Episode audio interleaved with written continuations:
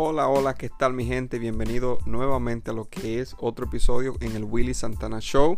Recuerda que este podcast está dedicado a todo lo que tiene que ver con estrategias y lo que son, en inglés le llamamos tips de lo que es el inglés. Ya ves, ya estás aprendiendo. Tips es como consejos y cosas así de lo que tiene que ver con el inglés. Mira, yo estuve también en la posición que tú estás ahora mismo, buscando información, buscando. Y el inglés, siempre lo he dicho, es como un rompecabezas. Todos los días añadiéndole una pieza nueva hasta que un día ya tenemos un hermoso paisaje ya dibujado y todo eso. Así que otra pieza más para el día de hoy. Hoy es domingo, un precioso domingo, so te quiero dar un consejo eh, de una estrategia que utilizo, utilicé, me la recomendaron, la hice, la hago y que la estoy haciendo con un tercer idioma que estoy aprendiendo ahora y es bien importante. Mira, incluso hay palabras en inglés y cosas que no me la aprendo tan rápido solamente con escucharla, pero con esta estrategia yo sé que vas a poderlo hacer. Mira, te voy a recomendar que busques, dependiendo cómo tú quieras comenzar, pero puedes comenzar por una. Si tú te aprendes una palabra nueva todos los días, en un año son 365 nuevas palabras. Si te aprendes 10, en un año son 3600 50 palabras. Eso es el lenguaje casi completo. Pero, ¿qué pasa? Muchas veces vemos estas palabras y solamente las repetimos una sola vez, solamente no nos las aprendemos, solamente le pasamos por alto y decimos, ya yo me las sé. Te voy a recomendar que agarres una palabra y la repitas entre 21 y 30 veces con el traductor y luego la repita delante de una persona que sepa hablar el idioma o lo hacer con la misma aplicación del traductor de Google que te, ahí te corrige si lo dice bien o lo dice mal. Este va a ser el proceso. Vas a buscar esa palabra. Por ejemplo, tú vas a buscar la palabra eh, share, que es silla. Por ejemplo, house, casa. Por ejemplo, cat, cat, que es gato. Tú vas a buscar la palabra cat. Por primera vez viste que cat es gato. Tú te imaginas un gato en la cabeza para linkear lo que es esa palabra con una imagen. Mira, nosotros guardamos cosas con imágenes. Te voy a dar una idea. Te voy a decir una palabra y me dice lo que tú estás viendo ahora mismo cuando tú escuchaste esa palabra. Una casa. Acabaste de ver una casa, más o menos en la mente. Una manzana roja.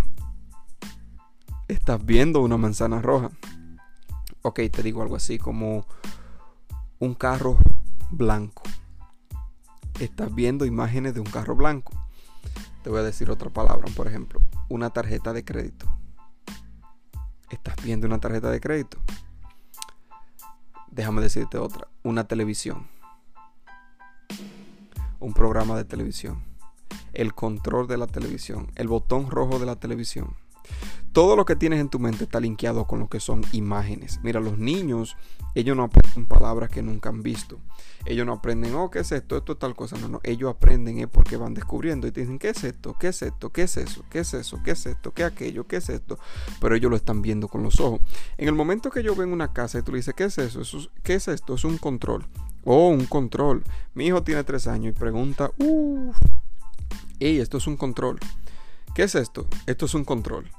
¿Qué es esto? Esto es un control. ¿Qué es esto? Esto es un control. Ok. Luego de 30 veces dice, oh, el próximo día me comienza a hablar del control. Si tú notas, él tiene el control, lo está mirando y está linkeando la palabra control con ese objeto que él acaba de ver. La próxima vez cuando en un muñequito o en otra habitación de la casa o en otra casa de otra persona, él vuelve a ver ese objeto y él sabe que se llama control. Dice, oh, mira, un control. Cada vez que le está viendo los muñequitos, y, comienza a ver de las cosas que él, ha aprendido aquí en la casa. Dice, mira, mira, mira lo que hay aquí. Mira una banana, mira un carro, mira el volante. Y todas esas cosas vuelve y las repite y nuevamente la imagen se va formando aún más grande en la mente. La imagen se va formando aún más y más y más grande en lo que es la mente cuando lo linkea así.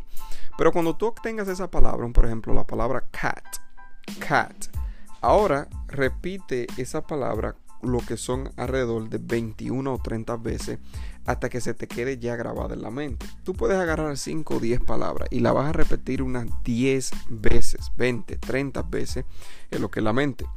Luego cuando vuelvas a ver esa palabra, vas a ver al otro día qué fácil ya naturalmente te sale esa palabra. Primero la buscas en el traductor de Google o si tienes un diccionario, te lo recomiendo online porque tiene lo que es la pronunciación correcta. Si lo estás leyendo en el diccionario, probablemente no sabe cómo se escucha la pronunciación. Y vas a repetir esa palabra, por ejemplo, cat, cat, cat, cat, cat, cat, cat, cat, cat, cat, cat, cat, cat, cat, cat.